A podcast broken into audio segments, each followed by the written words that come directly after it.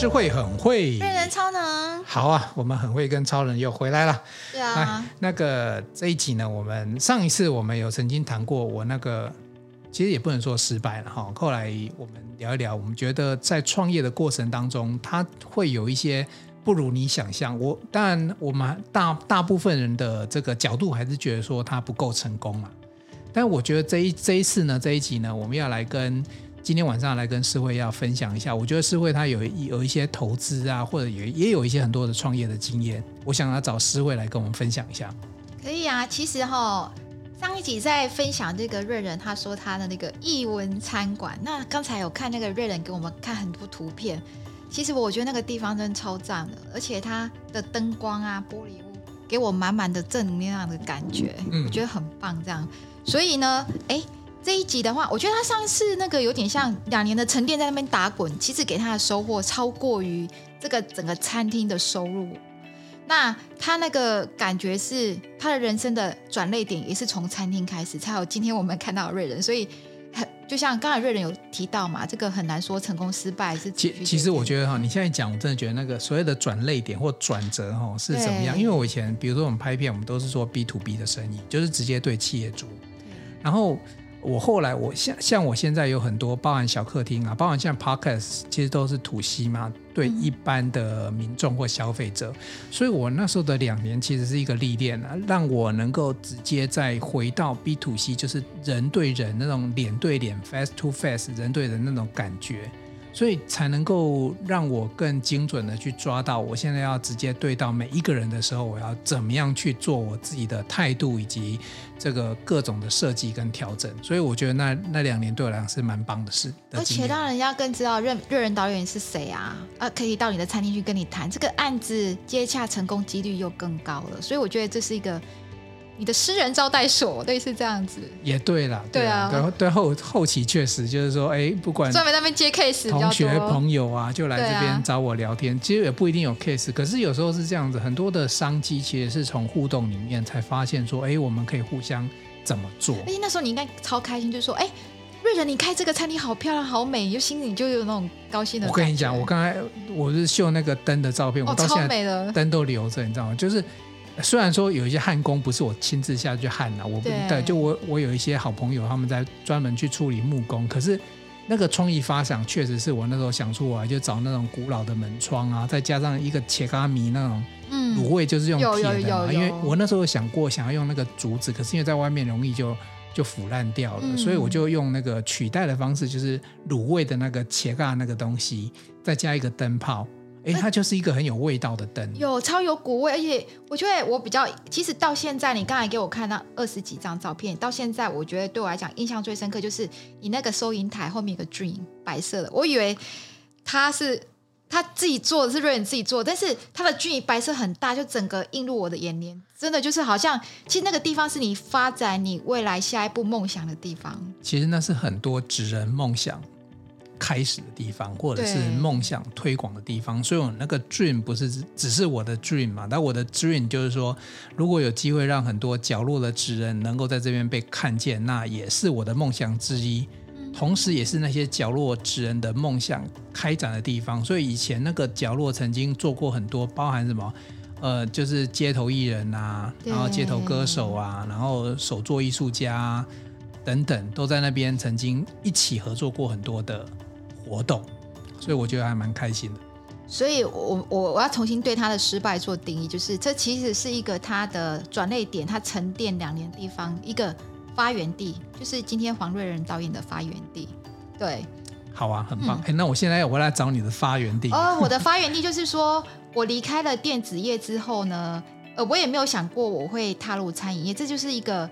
误打误撞的方式，本来是想要帮助朋友，因为我是电子业的 sales，所以卖东西是我喜欢的。那不管是卖朋友，不是把朋友卖掉，就是说我要推广我的朋友的东西，这些都是我的兴趣。所以我最大的兴趣是在卖东西。那刚好我一个朋友就是学校同学，他那时候他一个餐厅就是在北部，本来上市柜他收掉了，他跟我说他去。他去卖便当，这样我说啊，你是一个堂堂这个连锁意大利餐厅的副总，哎，怎么会去学做便当？而且我觉得他非常的有勇气，就是他真的是归零。然后这是我的健人餐厨伙伴叫 Brian，他也是这个健人餐厨的负责人，因为他对于餐厅管理，但是他说他会做的是管理，但是对于要怎么做菜吃这个是比较没有，所以他那时候。毅然决然去高雄决定做便当的时候，我吓一跳哎、欸，因为我在想说，我上个上个月才去桃园，他还我们很多人都会吓一跳啊。你说餐饮集团的副总，对，十十十几家，而且他有三个品牌，然后要去做便当，对，而且他那时候就是，我还记得我上个月去桃园哦，还去跟他恭喜说，哎，你们公司快上市柜了，恭喜你要变执行长。下个月他跟我说他要去做便当，所以那时候我我会吓一跳，我说。不然你确定吗？呃，你要再想一下哦。哎，他真的是毅然决然就去去。但是我清华就是他练 MBA，我练 EMBA，我们都就是同一届嘛，都会认识这样。他真的就去了这样子。然后去的时候很巧了，我跟那个丹娜店长，我们两个是 EQ 的志工嘛。那时候我们有一个志工叫美美，我们都叫老师美美老师。他就说：“哎，这个爱家小馆要收馆了。”然后那个，我们去一起去吃最后一次吧，最后一次爱家小馆这样。那时候我一看到想说，哎，那个 Brian 要不要来，这边开那个开店这样？所以那天晚上我还很快，每个人就是 EQ。志工们，我们这志工老师，大家都想说去吃最后一次。那我很早，我一看到那个讯息，我就直接去那边，然后说我要见你们老板，然后我说我要顶店面。哎，我我倒是有个问题要问哦，嗯、因为我们这一集想要来聊聊，除了是诗慧的一些投资创业的经验，我觉得有诗慧有一些眼光很独到，比如说选店面这件事情。哎、哦，你可不可以跟我们分享？因为刚才谈到说有一个店要收，可是你看最近这这几年其实。经济各方面，然后很多店在收，对，然后你还有那个勇气去一年开三家，对，还就疫情期间我们开了三家，还鼓励别人开店，然后还跑去看到很多的店面哦，像我们知道说，像那个最近很红的竹北很红的这个金鹤，也是你有帮忙去看一下那个店面的位置哦。哎，你跟我们分享有没有什么你的独特的诀窍？第一点，我会看店面的对面是谁，因为对，对面是谁？就是我们的店面是对面是那个金山鸡腿饭。欸、对他以前对面，我们现在对面就是金山鸡腿饭，他就是对。我们在这个转角这边，可是如果在这个转角对过去就是。可是我跟你讲哦，鸡腿饭对。更近的对面，它的斜对角，以前真的是卖便当的，是鸡腿饭，我还去买过，后来有换了。哦，对对，真的哈、对。我也是住在附近，因为主要是我住在竹北这个地方已经很久，我是外地来的，所以因为我常常要去看房子、看地点，然后我就会去算，哎，在这个店面好不好？还有就是你站在那边的能量好不好？这样。好。那时候有看说，我觉得它的位置是很 OK，主要是它前面有一个很多店面不好停车。对。可是我们那个店面前面有一个很大的走廊，是可以让你停车。对，我超喜欢那个位，因为因为如果你真的是土购的那一种带走，你真的要让客人有一个地方稍微临停。对，可以临停一下，然后不会被抓这样子。所以第一点，那第二个是它对面那个，我算出来一天有卖两千个便当。就青山鸡腿饭，早知道，因为他的生意真的超好的。哎、欸，我觉得这一点真的，一般人没想到。先看对面附近在卖什么，一定要看对面，一定要生意好，因为他生意好，表示我生意。很多人可能排队排很久，不想排了，就会想说啊，你这一家我每次过来试试看吧，因为金山鸡腿饭要排个半小时，哦、人潮哈，对人潮，人潮一定要有人潮。然后第二个就是说，哎，有没有物超所值？哎，可是同样都便当店，你不会觉得那个又就是会落入竞争的市场？哎，可是我们开的不一样啊，它是炸的，我是健康的啊。哦，对，可是你不可能一到五都吃炸的吧？对，你可能一到五总是会想换换口味啊。嗯，所以我那时候会想说，哎。可能吃腻金山鸡腿饭可以来吃我们，因为我们算新品牌刚来。那我的东西又是水煮，是健康的。那你会不会就学那个？像你知道那个全国电子跟灿坤啊，他们有一个哲学，嗯、就是比如说我忘记是谁学谁了，就是哪哪边有什么就开什么。你看那个灿坤跟全国都，只要旁边有灿坤，就周边一定有全国。我觉得这很好哎、欸。以后会不会哪边有鸡腿饭，你们就会见人灿出去？哎，这个是 good idea，因为我一直我的。我每家店我开这三家，我都会去找那个它旁边就是很热闹啊，店的店流就是生意都很好的。因因为光是找店的位置，这些就很大的学问了。对，为什么人家会开这？为什么人家会开这赚钱？嗯、人家一定有做做过很多很，甚至花很多的钱去做调查。嗯，对，然、啊、后我们就 follow 别人的那个对啊调查的结果，好像是一个方法哦。嗯嗯，好就是所以就选了那个店面。那第二个是，我觉得物超所值，是因为它其实蛮大，七十坪。嗯，但是它的店面价格有去可以谈到一个很好的价格，让我觉得物超所值这样子。会谈到，哎，你会不会觉得是因为最近大家经营比较困难，或者是房东真的觉得？我那时候是二零二零二零年十月份，那时候是疫情完，嗯、然后其实本来我没有没有这个店面，因为那个店面是爱家小馆他收起来啊，刚好房东想说他那个地方很旧，他想要重建，他不想要租给我们，哦、所以我花了时间跟房东沟通。哦，对，所以其实那时候房东很特别，很难。房东是一个很内向，然后他其实，在台北，然后他很有钱，但是他是一个很低调。我必须说，他爸爸很厉害，但是过世了。他爸爸留了很多店面给他，所以一波 camp 去调集，所以他一直想，觉得说，对我们的店面对面盖了一个大楼，赚了很多钱。他想说，那他这个店面，他不要再做店面，他可以盖大楼干嘛？他也很风光。人家说，哦，我家里我家里的社区哦，嗯，对，我济南工，哎，我家里五三米是开心，因为他已经很多店面了啊。他不缺一个月多少钱的店面的钱，嗯、所以那时候还花了心思去跟他沟通，然后、欸、这就很难了。你要说服人家原本的投资计划，然后改变，然后做现在的样子，因为他的收入可能就没有那么多。呃，可是有一点就是，我可能是个 sales，所以我蛮喜欢跟人家聊天。就这个房东跟我聊着聊着就有感情了，这样。哎、欸，这就厉害了，我们业务一姐的精神又出来了。就是你想要做到这，就是要让人家。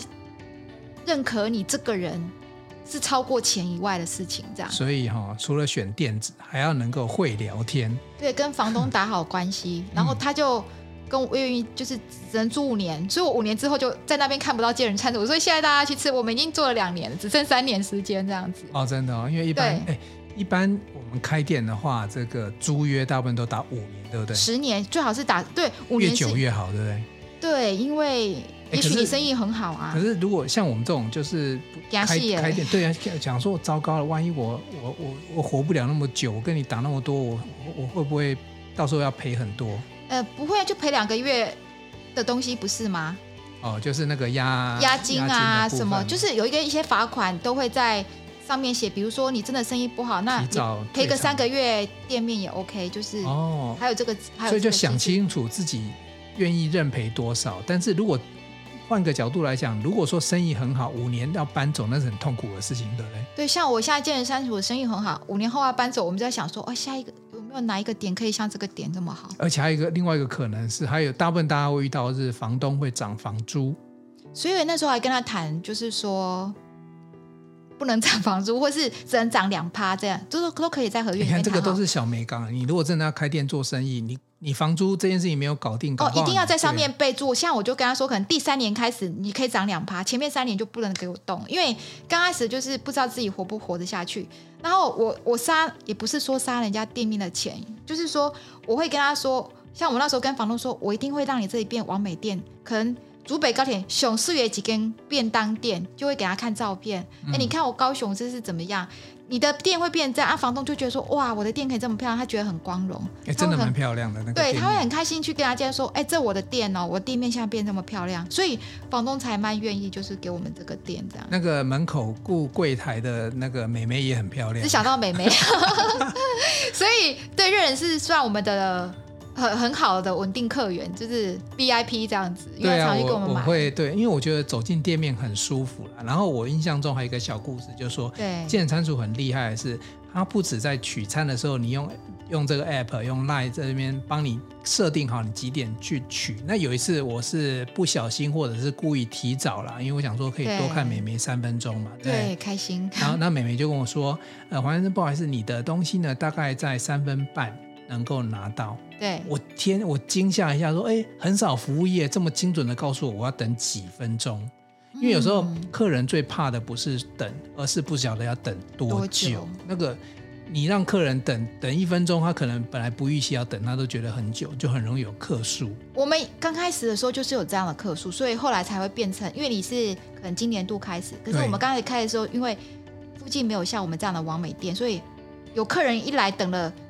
很久，然后他来拿，我记得我在啊，因为刚开始的时候我都会在店里。他来的时候，他跟那个妹妹说：“你知道我等二十分钟了吗？”那妹妹说：“我都不知道你在这里，你应该早点跟我讲。”他说：“我已经跟你说我来啊。”那个妹妹就说：“我刚好人很多什么。”后来我们就一直改进改进，就进化 improve，就是改良我们的服务方式，就变成客人一来我就跟你说要等多久，那才不会导致客人要等很久，他没有预期到。对啊，这虽然是一个小小地方，嗯、可是我觉得这个也是见人餐厨让客人在觉得服务上更加不一样的地方。就是后来改良，就是看到这个问题之后，我们就赶快去改进，看怎么做可以让客人舒服。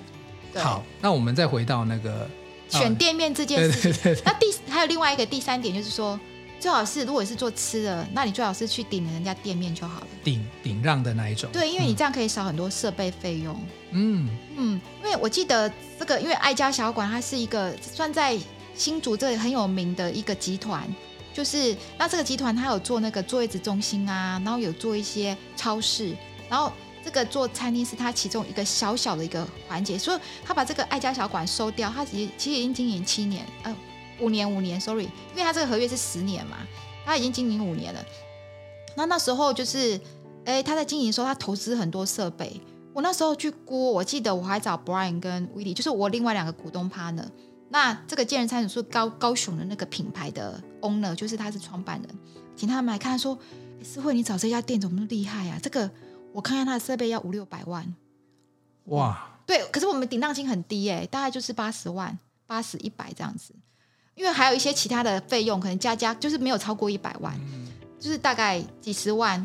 诶，这个从这个省成本的角度来讲，因为这是一个资本支出，就是说它是一个它是一个设备，那买了之后还要提列折旧。嗯，对，所以你买了那那提列折旧之后，就变成我我们财报上面的费用的部分嘛。因为我对跟听众朋友讲，这私会财报也是很强的，其实就管理上来讲，对数字来讲。这个思慧他也相当的敏感，所以他有马上想到这一块。你刚开始创业，你有支出就是很痛苦嘛，因为你还没有收入。对。对，而且我不知道我的便当店可不可以开起来，所以那时候他们来看说：“哦，思慧，你这个设备，这个我们那个冷冻空间超大的，你有看过进去？有有有有。那个都是他们他们的，其实那个冷冻柜就七八十万，因为它是。人家来盖的，然后或者是还有天花板，嗯、还有那个地下水有没有？还有厨房很重要，有一些法令规定，比如说什么排烟啊、静电，它都弄得好好的。对对对，因为那个是因为在住宅区里面，这个都要做到，不然会被罚钱。还有什么炉啊，什么都在哦，还有一些碗，就是主要是他们设备好，是他们的不管是排烟的地方，还有他们的天花板啊。怎么做？那时候哇，哎，是而且我进去看，我觉得很干净，就不像是用了很久的那种灶。他们超爱干净，因为他们是做坐月子中心起来，所以他们做的都是很好的食材，很卫生。所以那时候我就是知道，其实爱家小馆在我们这边的，对于妈妈们的心目中来讲是喜欢选择的地方品牌，所以我才会想去租这个地方。然后，而且后来，因为我有跟我又去跟这个爱家小馆的老板娘沟通，就变成。就使出了我那个，就跟他当朋友这样，我让他了解我们的苦境。我们刚从高雄来，其实有很多不便，嗯、所以他又把那个承担费用又降低。就是你看他花了五六百万的钱，最后只给我们几十万。我说我可以帮你做这个这个，你那个或者是你的不要的那些东西，我帮你处理掉。所以其实概念上这样子，这有一点就是协商谈判的味道。可是我觉得思维会站在对方想，就是说我帮你做什么。那你可不可以，就是大家不要说挖弄皮尼，我都占你便宜。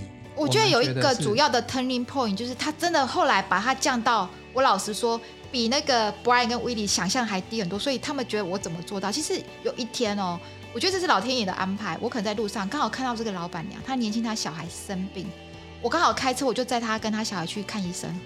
哇，呃，对，然后我还陪伴她。其实我没有别的意思，因为我是妈妈，知道你小孩子发烧，你找不到医生或者是干嘛。呃，你很不，你很可能怎么讲会着急紧张，因为我有三个小孩妈妈，那刚好我就跟他聊着聊着就变朋友了，所以他后来其实真的是非常的对我们超好的，没有多少钱就把店让给我们，大家都觉得很 surprise，所以哎，真的，我们这一集听到很多的这个精华，就是一般你在外面听不到，就是说你要怎么样去谈这个价钱，怎么找点，那是台面上的东西，可是有的时候，比如说我们如何跟房东成为好朋友。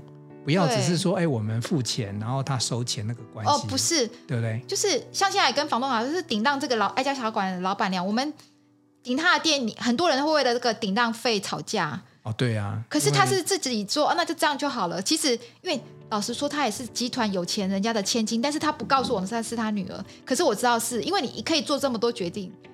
对你就是，而且刚开始也不是他出来的，所以有时候是这样，就是说可能不是数字上的问题，有时候是人跟人之间 kimoji 的问题。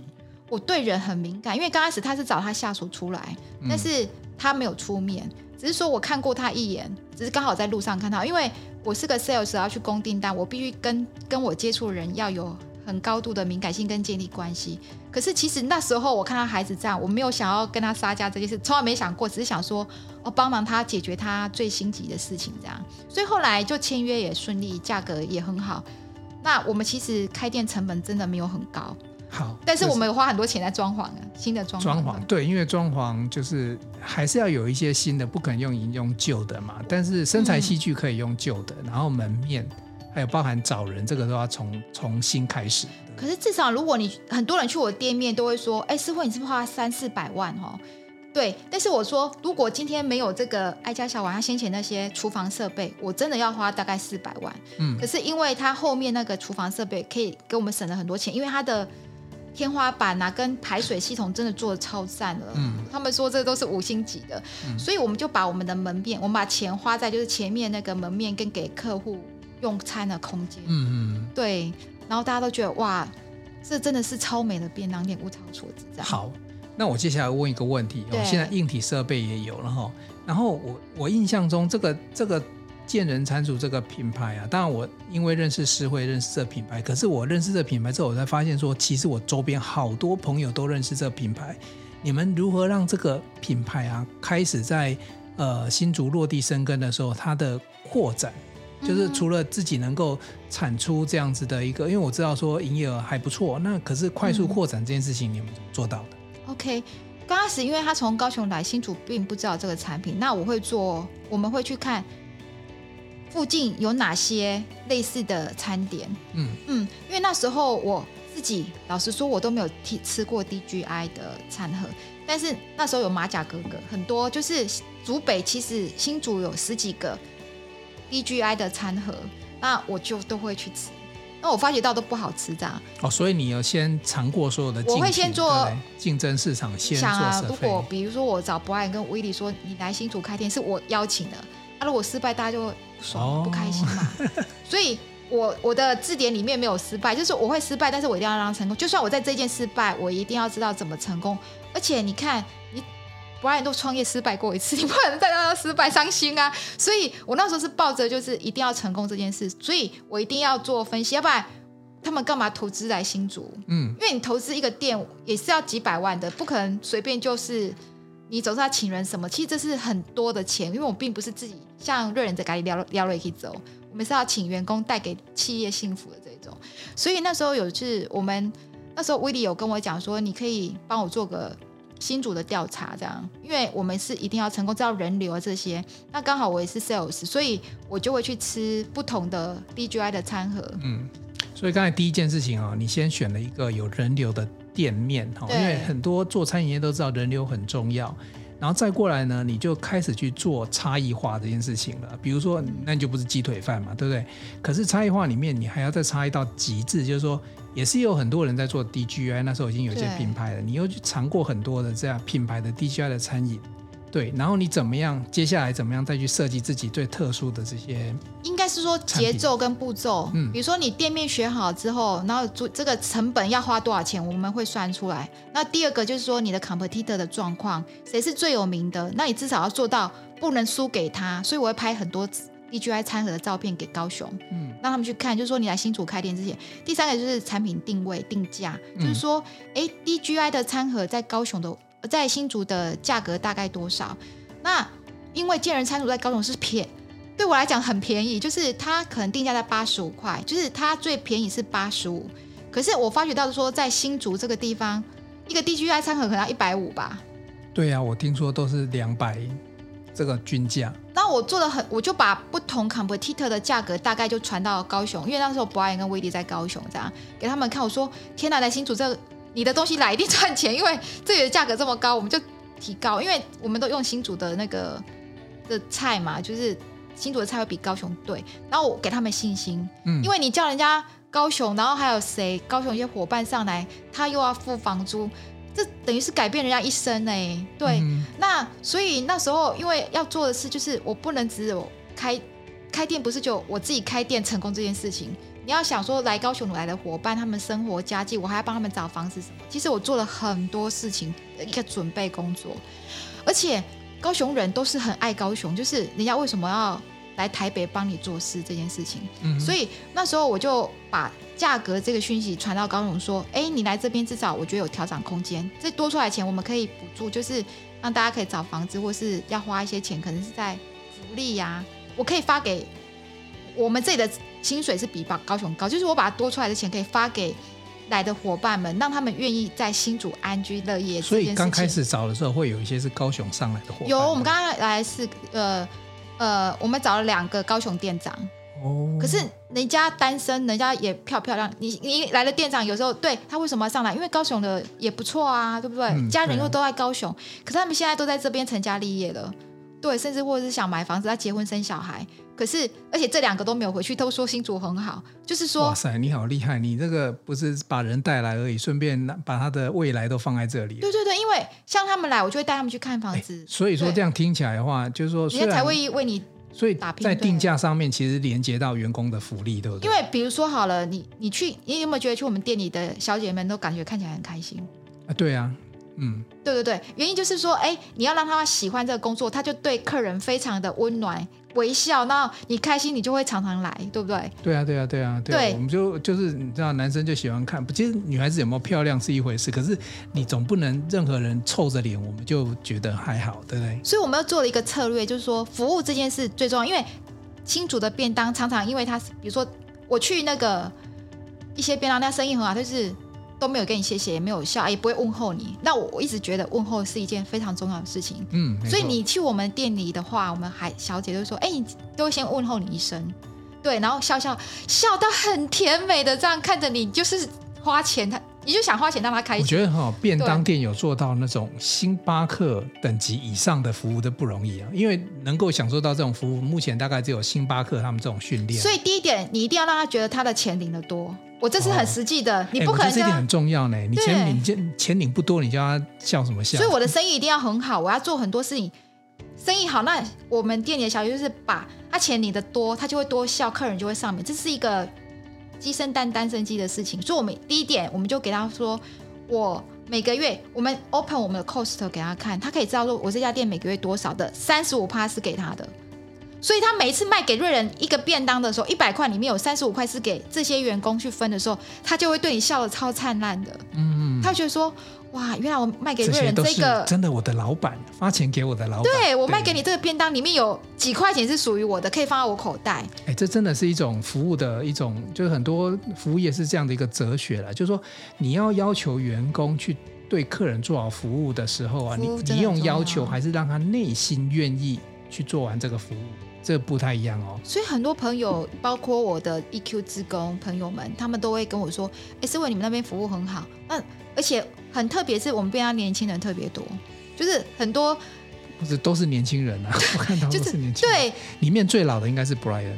呃，Brian 也不在柜台，因为他知道，像我也不会想到那个，就是说。我可能去送便当还比较好，因为柜台不想要看到我这种中年大叔，不爱这种中年大叔、中年大婶在那边。其实我们还是喜欢希望大家来买便当，看到年轻漂亮的美眉或帅哥，心情好嘛。所以，我们我觉得第三点、第四点比较重要的是如何让来的客户还想要再来这件事情。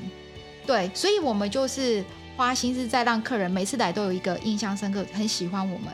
见人餐厨这样，对对对，我觉得不太容易哦，因为大家想象一般便当店，你想到便当店，你就想到大概就是阿姨、老老的对。大婶，然后阿伯在那做，对啊，其实完全动用的年轻人，而且年轻人不是那一种，各位有，因为有时候年轻人他们可能现在时代不一样了啦，嗯、就是对服务的态度或者是笑容这件事情没那么重视，可是他们是有的，是真的很棒，也是有那个年轻活力，所以我们去买那个便当的时候，我们买到的不是只有那个便当，还有一整天。如果今天是午餐的话，至少到晚餐那种快乐的心情都会在那。有啊，你午餐有个妹妹很漂亮，这样对你笑不会很开心？买的这个便当多花一百块都值得。不要这集讲完之后，大家都排队去那边看柜台妹妹。对，那我觉得还有一个就是我们在疫情期间展三间店，这件事是因为运用科技。嗯，因为可能呃，不管是威力啊，或者是我们都比较年轻，而且我们我们都是电子业出来的，像我跟博安的电子业出来那。其实那时候就引进第三方，就是用 Line 去点餐，然后 Line 可以付钱，所以等于说你二十四小时随时你想点餐都可以点餐。哎，我觉得这一点是真的很厉害。比如说我晚上想要带个便当回去，我现在中午就可以先预定好，而且可以很精准的知道我什么时候可以拿到便当。因为有时候下班车潮很多，要临停啊什么就不方便。如果可以，我一下去，而且你看到还我们都可以直接 Line Pay 啊等等，直接电子支付做完了，去我只要拿了就走。可能会多停留三秒钟，是确认一下节目讲的美眉有没有很可爱、很漂亮，有没有带笑容，那就可以马上就走了。我觉得这是解决很多现代人的一些痛痛苦的地方。那再跟大家分享，如果餐饮，其实这个 cost 没有很高，就是说你其实只要跟 third party 合作，那其实，在新组就有这样的公司了。然后我们其实我们新组就是跟跟 Line 在设计的这个公司合作，那每个月他也抽一些钱。之外，然后每个月只要付个几千块，你就可以有这样一家店会有这样的服务，这个钱不要省。其实就是运用科技工具解决你平常还要什么点单下单啊，然后这些困扰。其实这个好处是物超所值，是你每个月多花几千块钱一家店，然后你可以省掉这些，还有就是找钱这件事。你刚才说你上家店很讨厌找钱这件事，你用信用卡一刷不是很方便，或 Line Pay 付都很方便。所以我觉得它其实。我们赚到了更多工资，就是说省掉很多人、哦、人事费用，这样。你想想看嘛，柜台的妹妹如果不用经常那边找钱，找钱，然后她就换钱，她是不是就多一点点时间准备工作，或者是能够跟客人多一点的服务？哎，你看，光是这个，你看我就说嘛，不不要换零钱这件事情，我也当初也是有我的想法，啊、其实也是被验证。那现在不要说找钱了，就是去的时候都没有收钱这个动作的时候，其实我们就可以把这个时间转换成其他的。服务给客人，就最重要的可以减少美眉找钱的错误。其实 真的就是，至少我们有 Line Pay 这件事之后，美眉他们的压力就变小了。如果你有做餐饮，知道说今天如果店长要负责，就是今天你收支有没有平衡？你收支不平衡，可能少了多少钱的话，是店长要对对对要赔钱，所以他们压力都很大。开店的时候，就是每天晚上结账就要去对，哎，今天因为我们还是有基本的这个，对，就是就是账目表嘛。然后一对，哎，奇怪，钱都不对了，他就很紧张，到底是谁把钱弄错？有没有？对员工的压力来讲还蛮大的。对，所以这个其实让大家 happy。那我觉得第五点很重要，是做社群行销，就是说我怎么样给我一个便当店一个一个新的品牌的概念，因为高雄跟新竹是不一样的地方，嗯，所以我们把健人餐厨这个品牌就新竹化，嗯，所以我可能就是跟报社或者是。其实健人餐厨每一家在开店的时候，我都会不管是在社群行销，不管你是在 Line 里面有 Line Today 的新闻，或是不管是每一个报纸都会看到我们的介绍。那我在新竹的话，我负责这个品牌行销的话，就是把它界定科技科技人的便当，因为这边科技业太多了，所以只要想到科技便当，都想到健人餐厨。嗯哼，嗯，蓝海新效应这样子。所以你怎么做？实际上是怎么？是这都我自己写的，就是说新闻稿子。对，我自己写新闻稿，然后我认识一些记者。其实他我发这些，大家很多人说思维，你花多少钱发这些？其实不用钱的，就是人情。就是我可能有一次在那个东兴国小有一个 EQ，我在做 EQ 自工的时候，刚好有一个记者来，然后他想要访问我们，我就变我们两个就变好朋友。我觉得这一点是会超。从此之后，我的发稿都不用钱。他跟任何人都可以变成好朋友，因为那一次我就做一件事，因为他是记者嘛，记者每天要做的事很多，然后我就自己写好一个 EQ 的稿子给他。他说：“天哪，那房屋还我还可以写好稿给他，让他省了很多。”然后我再跟他来来来来去去的时候，就变成朋友了。OK OK，对了，嗯、其实这一点，其实，在我们行销里面有一个部分叫做公共关系，对、啊，或者是说，就是举凡记者会啊、公关稿啊、新闻稿，这其实都是行销的一个手法。那我觉得他很好的是，其实刚刚开始我在见人餐厨第一馆要开的时候，我想说请他来这边吃饭，就是我就说你来这边吃饭，我说那你可以帮我发个稿嘛？那我本来想说，他就跟我直接来哦，他也没给我收钱，然后他给我发了十几个。十几个地方，然后 Brian 跟我说：“学姐，你知道这个我们要付他多少钱？”我说：“不用钱。”那 Brian 就觉得哇，这样省了我们很多费用，就是各大报社那种网络的，全部都可以看到新竹的健人餐厨这样子，竹北健人餐厨。真的，今年真的太棒！我刚才听你刚才思维已经讲到第五点，省很多钱。对，其实我觉得从这个品牌经营里面，应该好多东西可以学习。今天晚上我们就先学习到这个，嗯，这个五从选址店选店，然后。品牌的这个产品的差异化，然然后到刚刚讲的这些行销手法，其实思维分享了好多。我觉得，呃，以后我们就找时间来这个。不会想跟我开店吧？呃，没有，我想找 找 Brian 来聊一下这样子。可以，可以，他是管理。对，他管理里面有更多，哎，他有很多那个辛酸可以分享。因为管人其实比我们出一张嘴管事件更难的。对对，可以开一集找 Brian 来。好啊，好啊。那我觉得，呃，今天这一集，我我想啊，这个。我们讲干货满满的。如果你有在学品牌或者是学行销啊，你可以从虽然这个都是很小的事情，可是这个都是在做做品牌、做行销里面他要去做的事情。那今天思维就很简单的用很生活、很实际上生活例子跟我们分享。嗯，好。好，那今天就让大家先感受一下这样子的一个这个建人品牌的导入。那之后建人品牌、建人餐厨这个品牌的执行面，我们再找执行长。华人一起来聊聊好了。好啊，那希望大家今天喜欢哦。那既然很晚了，我们就跟大家说再见啦。好，爱你哦，爱你哦，拜拜。好，拜拜。